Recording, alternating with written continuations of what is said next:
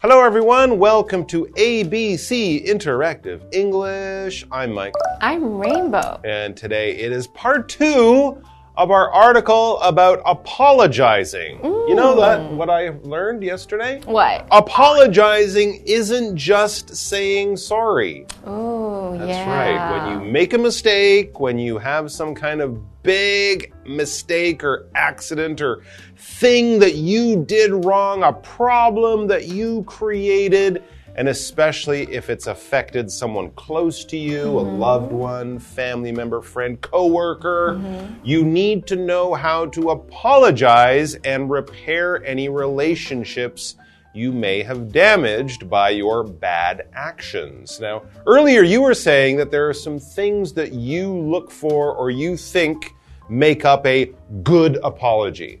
So, yeah, when Okay. there's a conflict, Okay, yeah. I always want to figure out what the other person's really thinking. oh, okay. So, I Yeah. have to ask and confirm what made you upset? How did you Mm. feel? What did I say? Which part of it? Mm-hmm. Because I think it's important to know the values of another person. Mm-hmm. Often, when there's a problem, it's not on purpose. Oh, We're not trying to hurt each other, but there was a difference in the way we understand something. I see. And what we think is important. Okay. So just check with the other person. Hey, can you explain what made you upset? Hmm. And then giving the other person a chance to say how they feel. Mm-hmm. And then afterwards, I would say, okay, I'm very sorry that made you upset. Here's what I can do next time Mm-hmm. differently. I see. That's a good point because as there are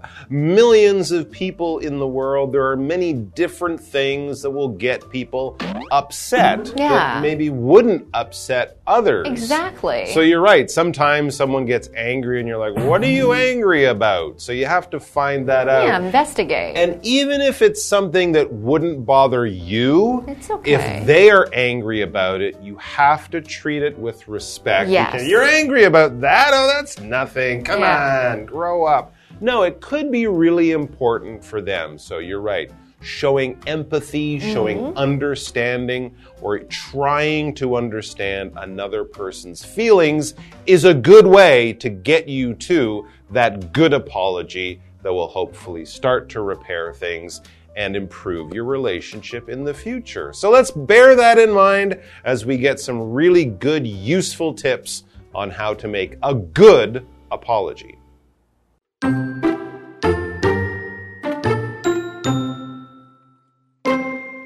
In a good apology, you show that you're responsible for your actions. You don't make any excuses. Also, you don't blame the hurt people. When you hurt those people, you probably felt really bad. You need to let them know that. So, you need to show regret in your apology.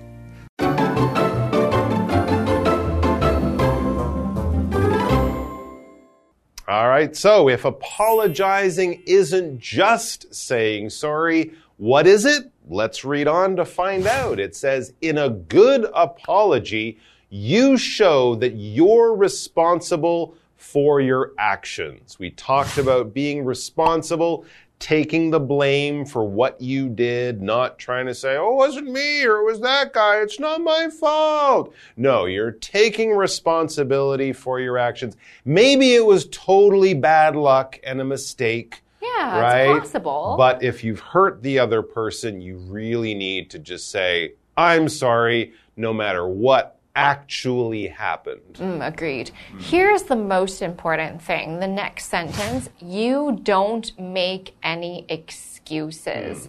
Also, you don't blame the hurt people. So don't say, oh, I was late. Oh, but it's because, or I was mean, but it's because that's an excuse. Just say, I'm sorry. An excuse is a reason that says you're not wrong but the other person or something else happened and you have no fault. It wasn't my problem. That's an excuse. So, an excuse is a reason, but it's not a very good reason. It just sounds like you are saying, don't blame me. That's right. And if, if you're trying to look for an excuse, you don't want to be blamed. And to blame is sort of like to point your finger and say, who did this bad thing or why did this bad thing happen? That person or that's why. That is to blame. You're putting responsibility for a bad thing or a bad action on a person or a thing or a situation. You can blame yourself. That's okay. It's kind of like taking responsibility right? But if you're trying to sort of avoid the responsibility, it wasn't me, it was that guy, or it was the weather, or it was the moonlight, or it was the boogie. Don't blame it on me, blame it on the boogie. That's a famous song. You can't blame things on the boogie. You can blame other people, you can blame yourself, but don't try to avoid the blame. And yes, we can use blame as a noun as well. It's responsibility for a bad action or a bad event or something like that. Here's another thing to think about. When you hurt those people, you probably felt really bad. In your heart, you felt really bad. You know that person will be hurt and you don't like to have that happen even if it was because of you. So you need to let them know that. You need to let them know that you feel bad, you feel responsible, you are blaming yourself. You need to be able to express that. You might feel really bad for hurting my feelings, but if you don't say that you feel bad, I can't read your mind. I might think that you don't really care. So if you do care, express it. I think people will think more of you if you take the blame, not less of you. So you need to show regret in your apology. I am sorry. I also feel very bad. I wish I had not done that mm-hmm. and I won't do it again. These are all things to show regret. Regret means feeling sorry for something that you did not want to have happened in the past. RE means again, so it's thinking back again on something in the past and saying, I want to go back and change that, but because I can't, I just want to tell you that I do regret it. It means I wish that we didn't have to experience that or I didn't do that. Let's take a quick break and we'll come right back to our article. No regrets.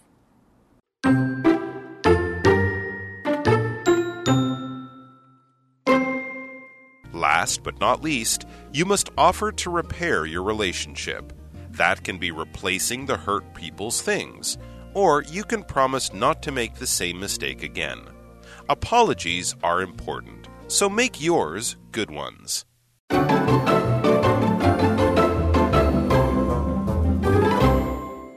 All right, we are back with the perfect apology. We have said sorry, we have taken the blame, we have expressed how badly we feel about this to the person we have hurt. So far, I think this is a pretty good apology, but there's a bit more we can do to try to really fix that broken or damaged relationship. Last but not least, you must offer to repair your relationship. That can be replacing the hurt people's things. If I broke something, then I should offer to pay for it right. after saying sorry. To offer means not somebody asking you, but you saying, hey, you're the one who's extending the offer. You're the one who's saying, I will pay. How do you feel? To offer is to give somebody something. Instead of taking, you are the one that's giving it to them. You can offer an apology. I am sorry. You can offer to fix it. I will pay for it. Or you can offer to buy a new one. I will buy a new one since I broke it. There you go. And of course, that is the simple thing and the right thing to do. Yes, if it's another person's property, if I borrow Rainbow's laptop and I drop it or lose it or it gets stolen, I should at least offer to buy her a new one. She might be very kind and say, Oh, well, that one was old. Just give me a little bit of money and I'll buy a new one which would be very nice, Yeah. but I should at least say, least. let me get you another one or Yeah. fix this one. it. Make it okay again. or right. sometimes we do things that maybe don't hurt things, Yep. but hurt people's feelings, hurt our relationships, maybe hurt someone's trust. Mm. They will find it hard to believe us in the future. So, in that case, you need to fix things in a little bit of a different way, or you can promise not to make the same mistake again. If I am late for something, if I am irresponsible, if I don't keep my promise, and this hurts someone's feelings, I can say, Look, I know I didn't keep my promise. This hurt your feelings. I will never do this again. And then, of course, make sure that you stick with that thing that you have promised. Because when we promise something or make a promise, we can use it as a noun too. We are basically saying, believe my words, trust my words, know that I'm not lying, and I won't change what I'm saying or change what I do in the future. I promise to do this in the way that people, when they get married, promise to love each other until the end of time or something like that. They mean this and they want everyone who hears the words to believe these words because they are being really honest and really serious about what they're saying. All right. So in the end, the article says apologies are important. Hmm. So make yours good ones. Definitely think about it, plan it out, think about how you're going to say it. Prepare and imagine what the other person would say and respond with kindness. Then you'll have a very good apology and repair the relationship. Absolutely. And doing an apology well, apologizing well, can save you a lot of trouble and heartache in the future You with feel good too. That's right. You can avoid major problems with future relationships if you know how to apologize at the time when something happens. Everyone will feel better faster and the relationship will heal more fully and that will carry you on into a happier future with yourself and your friends. We promise. We do promise. We do. We promise. Yeah. This is true stuff. We promise. Absolutely. Because we're all human, but we should also know how to apologize. It makes for better humans. Thanks for joining us, guys. We'll see you back here soon. Until then, take care of yourselves and each other, and we'll see you in the future. We promise. Bye. We promise. We'll be back. Bye.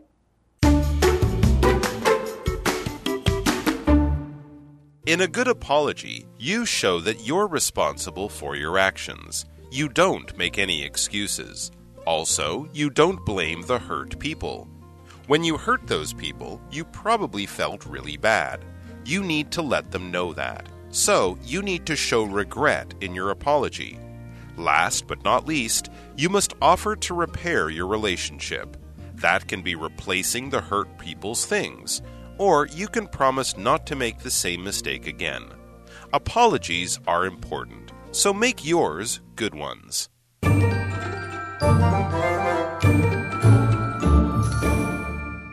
Hi, I'm Tina。我们来看这一课的重点单字。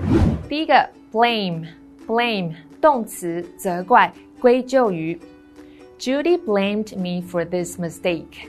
Judy 把这个错误归咎于我。 下一个单字，regret，regret，名词，懊悔、后悔。She left her job with no regrets. 她毫无后悔的离职。下一个单字，offer，offer，动词，主动提出、提议。My father offered to buy me a new bike. 我爸爸提议要买一台新的脚踏车给我。最后一个单字，promise，promise，动词，保证、 允诺。Linda promised to return the book by Friday. Linda 保证星期五前会还书。接着我们来看重点文法。第一个，make excuses，找借口、编理由。excuses 当做一连串的借口这个意思的时候，横用复数。我们来看看这个例句：John tried to make excuses for his lateness. John 试图为他的迟到找借口。Lateness 指的是迟到。下一个文法，last but not least，最后但同样重要的。Last 指的是最后的，和 least 程度最少的、最小的一样，在这里都是副词。我们来看看这个例句：Last but not least, don't forget to turn off the lights before you leave。最后同样重要的是，离开前别忘了关灯。以上就是这一课的重点单词跟文法，我们下一课再见，拜拜。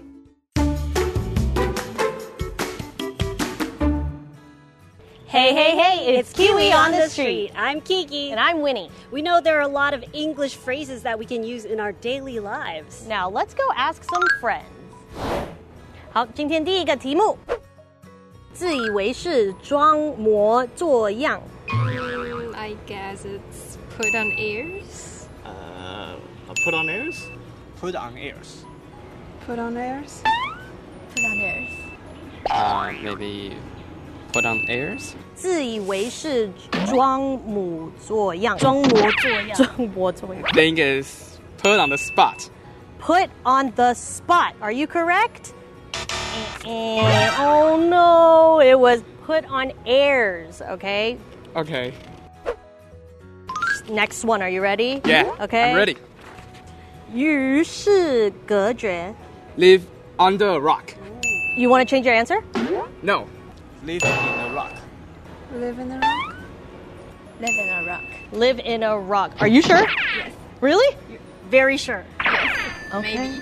Uh, live in a rock. Mm, it's live under a rock. 与世隔绝. Live under a rock? Is it live under a rock? Who lives under a rock? Patrick, Star. lives under a rock. Patrick Star lives under a rock. Ding ding ding. 那我们今天学到了什么呢? Let's take a look at the phrases we learned today. The first one is put on airs. And this means to act as if one is better or more important than others. The phrase comes from the French word air, which means to appear to look or be like something else. So, when you put on airs, you're trying to act like you are better than everyone else. An example would be ever since she married the mayor, she has been putting on airs. The second phrase we learned today is live under a rock. Imagine if someone has been hiding or living under a rock, away from other people, away from the internet. They are missing out on everything that's happening away from their rock. This phrase, live under a rock, means to be unaware of things that most people know about, especially things in popular culture and trends.